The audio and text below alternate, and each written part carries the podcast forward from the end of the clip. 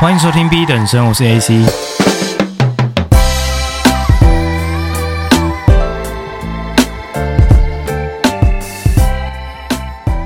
前几天在跟朋友聊感情的问题，我开始发现身边越来越多人没办法建立很健康的感情，就好像最近也有分手潮，对不对？看大家真的都是约好一起在心碎的。然后我也有被问说，怎么看到我社群媒体上好像已经有两年没有放女朋友的贴文，我是不是已经单身两年了？然后我也才意识到说，我其实很少在 Podcast 上面分享我自己的感情故事。那其实也不是说刻意隐藏什么，如果真的有人问我，就会回答。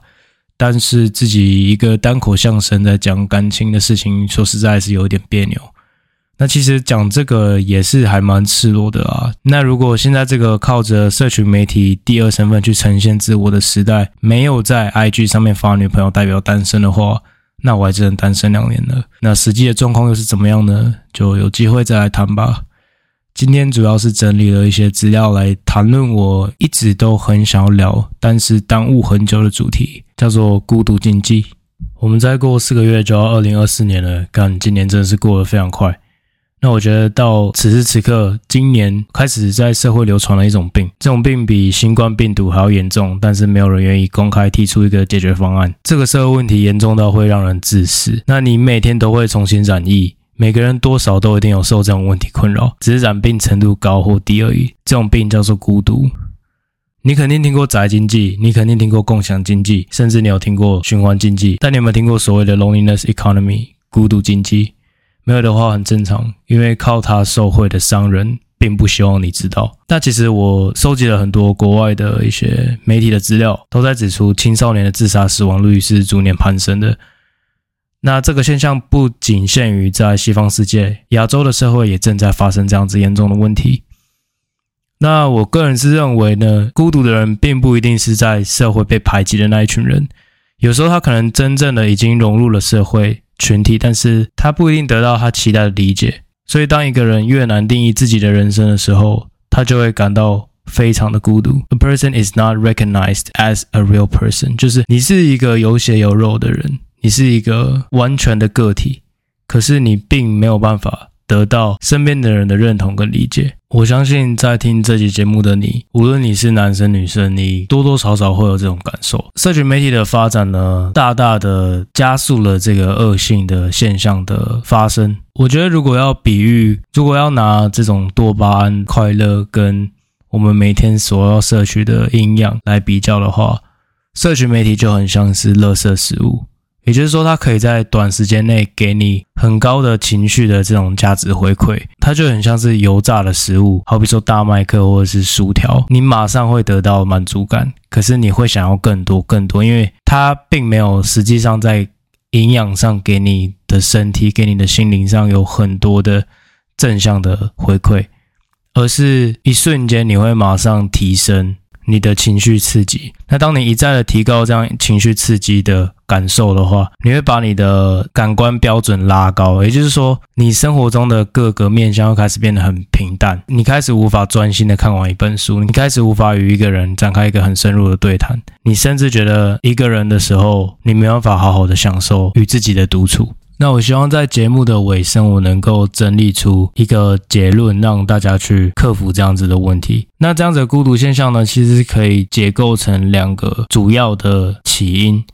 第一个是现代的都市生活，第二个是社群媒体的发展。几百年以来，人类都是以部落为单位成家的。就是我们以前还在打剑齿虎的时候，我们就知道杀完猎物之后，我们要带回部落去跟大家分享嘛。那一直以来，我们人类都是群体动物。现代的社会的商业模型却在渐渐的拆散家庭。就是我们以前都是几十个人、几百个人为一个单位，然后我们现在变成是一个人为单位。你会开始发现说，大型的商业城市啊，纽约啊，或者说香港啊、伦敦，甚至台北市，你会开始发现。城市已经不是为人设计，是为车子设计的。我看到的一个数据是，LA 的停车场面积比房屋的面积还要高。那依照现在数据的显示呢，到二零五零年呢，会有三分之二的人口全部集中于城市。那这绝对不会是一个健康的现象，因为我们地球空间就这么大，资源那么稀缺，但当多数人都集中到一个地方的时候，呈现的那个拥挤感，只会造成的是更多的冲突。好，那我们回来看一下台湾的数据。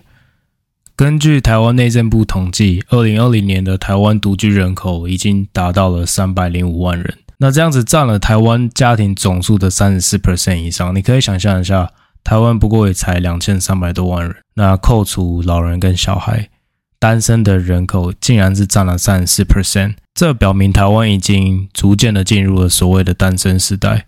那我今天也不是要来提倡说，我们要按照这种比较保守的概念，每个人都一定要成家。但是我的观点是，现在越来越多的年轻，无论男性、女性，正在受孤独这件事情所困扰。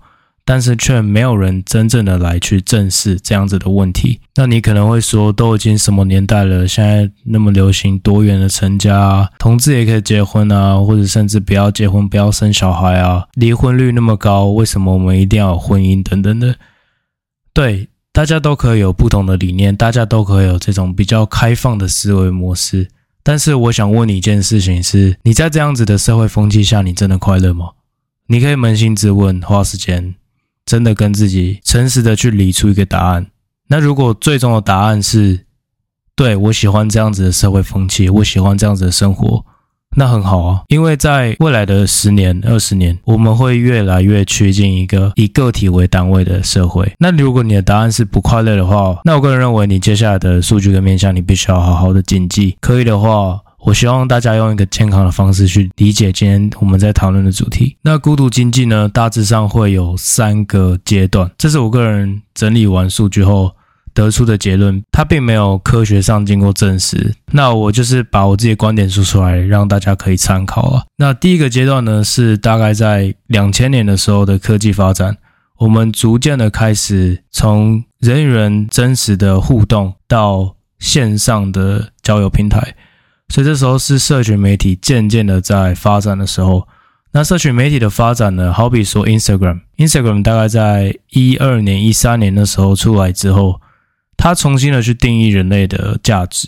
什么叫做重新定义人类的价值呢？以往我们的互动可能是更多在于你这个人的沟通的质量、品质，你这个人谈吐、你的内涵。但是现在我们把价值更多程度上放在你看起来多帅多美，你过了多么奢侈的生活，你拥有怎么样的社会地位。那当你有了以上这些条件，你放到照片上去 promote 自己，去宣传自己之后，你会得到的是一个相对应的回报，也就是 fame 名利。那当有这样子虚假的正循环机制出现之后，它会养出一堆对于关注是非常饥渴的人。那当这个饥渴没办法被满足的时候，人类只会感到更多的空洞感。你想哦，这个无止境的 competition，你今天开着一台 Mercedes，你总是会看到别人开一台兰博基尼。那你今天无论你多么的年轻貌美，总是会有奶子比你大的女生盖过你。So what I mean is，我们现在陷入的时代就是大家都在追求更多、更好、更高程度的刺激。然后呢，到头来我们真的快乐吗？这是我们想要过的生活吗？We never really question ourselves。我们没有问自己这件事情。这是社群媒体非常具有毒害，而且没有人想要来去谈论的议题。那当然，社群媒体不完全是不好的。我现在也在借由社群媒体，让我的声音、我的理念能够传播出去，给认同这样子想法的人。但是我想要告诉大家的是，我们有没有用有意识的方式去使用这样子的平台？你真的觉得那些网红、那些百万 YouTuber，或者说带有几千万流量的网红，他们是快乐的吗？你永远都要符合你去精心设计过的那个人设。那当你的人物设定稍微的偏离你的人格的时候，这时候就会完全的崩坏。你总是会被比你更年轻、更好看的人取代。好，那我们聊完社群媒体，对不对？现在我个人认为，到一四年、一五年左右的 dating apps，也就是交友软体，它会是孤独经济的第二阶段。那为什么我会认为它很大程度上的去改变了人跟人之间的两性交友模式呢？因为我们现在在看待 dating 这件事情，已经不像以往，我们以前是要付出非常多的心力才能够邀请一个女生出门。但当现在你可以用拇指左右滑动就可以选择你要的伴侣，你会发现我们从一个非常需要仰赖两人互动的默契，变成了现在比较廉价的抛弃式爱情。人与人之间是没有 real connection 的，你就像是一个商品一样。你可以想象一个画面，你打开 dating apps，let's say Tinder 好了，你在选择你的伴侣的时候，左右滑，右边的你喜欢，左边的你不喜欢。你这样子的选择跟你在淘宝上、你在虾皮上购物有什么差别？就是人跟人之间就好像把你的产品规格全部都设定好。你住比较高级的社区，你开比较好的车，你可以带我去怎么样的餐厅过怎么样的生活。好，那你有真正的跟这样子的人相处，你才选择要按下那个按键吗？还是说他表面上呈现的样子就像是你虾皮上你想要买的商品，完全符合你的需求？Right，所以科技的便利让真实的交流是更稀缺的，而且你真的是他妈不知道你聊天的对象长什么样子，你怎么知道你过去两个月在聊天的这个二十二岁的小护士，说不定在真实生活中是一个握着软蛋的三十八岁大叔？You never know, right? So let's move on to the third topic。所以我们来谈一下第三个，我个人是认为第三个阶段孤独经济会走的一个方向。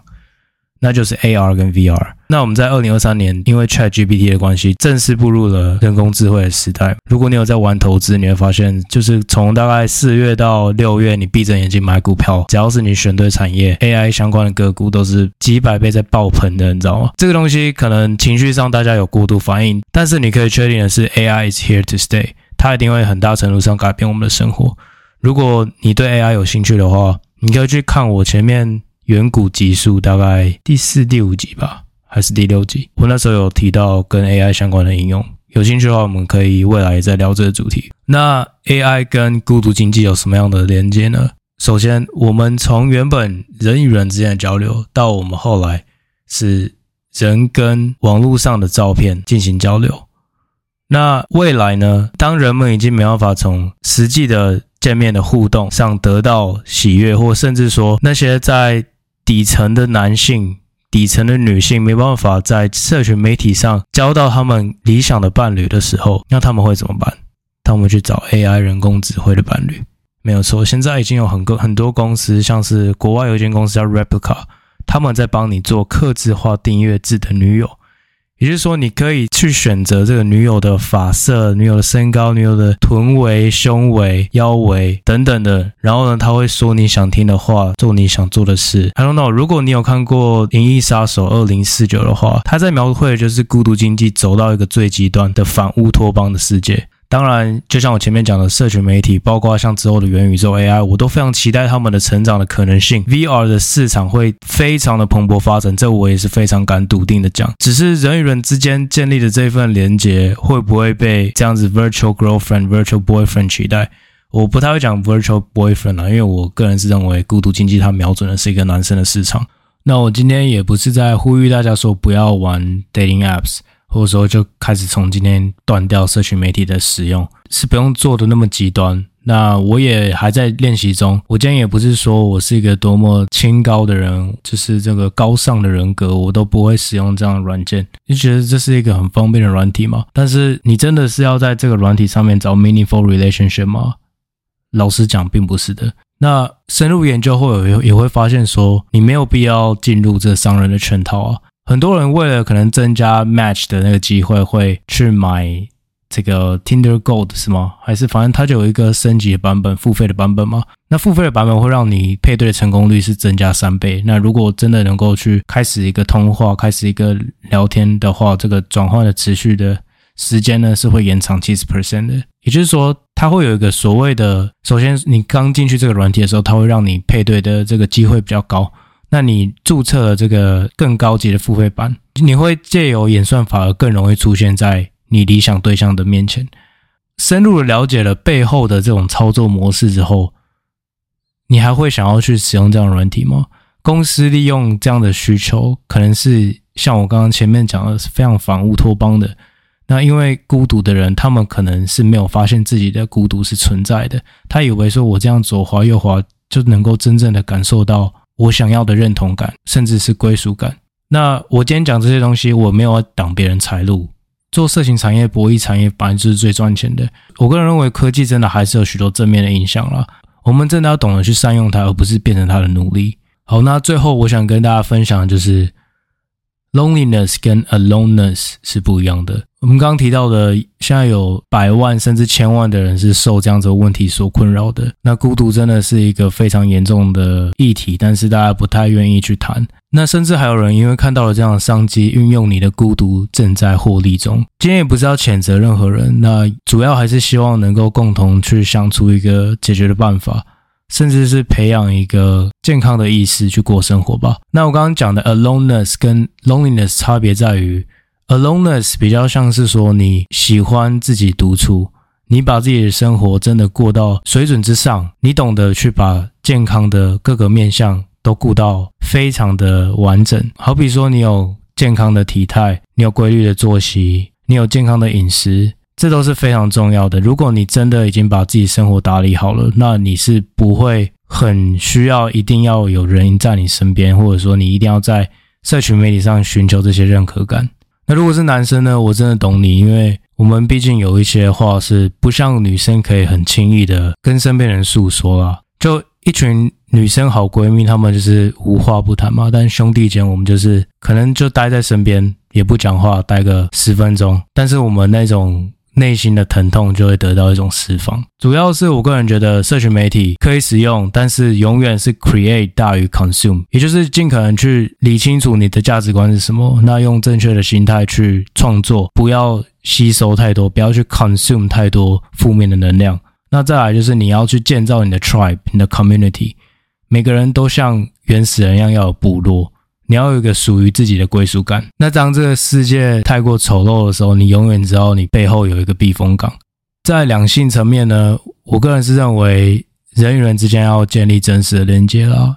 你要真诚的对待每个人。那我们这集就聊到这边。如果想要聊的议题，还是可以让我知道。对，我录这集的时候状况很多，因为。我不知道为什么，就是前面那一集有跟大家讲嘛，身体健康的问题，觉得说在这两周有渐渐改善，但是不知道，就有时候还是会复发。But anyways，我希望这期节目还是能够帮助跟我一样在这条自我突破、自我追寻的路上的你。那过程真的是非常痛苦，那可能真的身边不会有太多人理解你，但呀，那你就持续关注节目吧，至少你会知道很远、很远的另一边有一个人。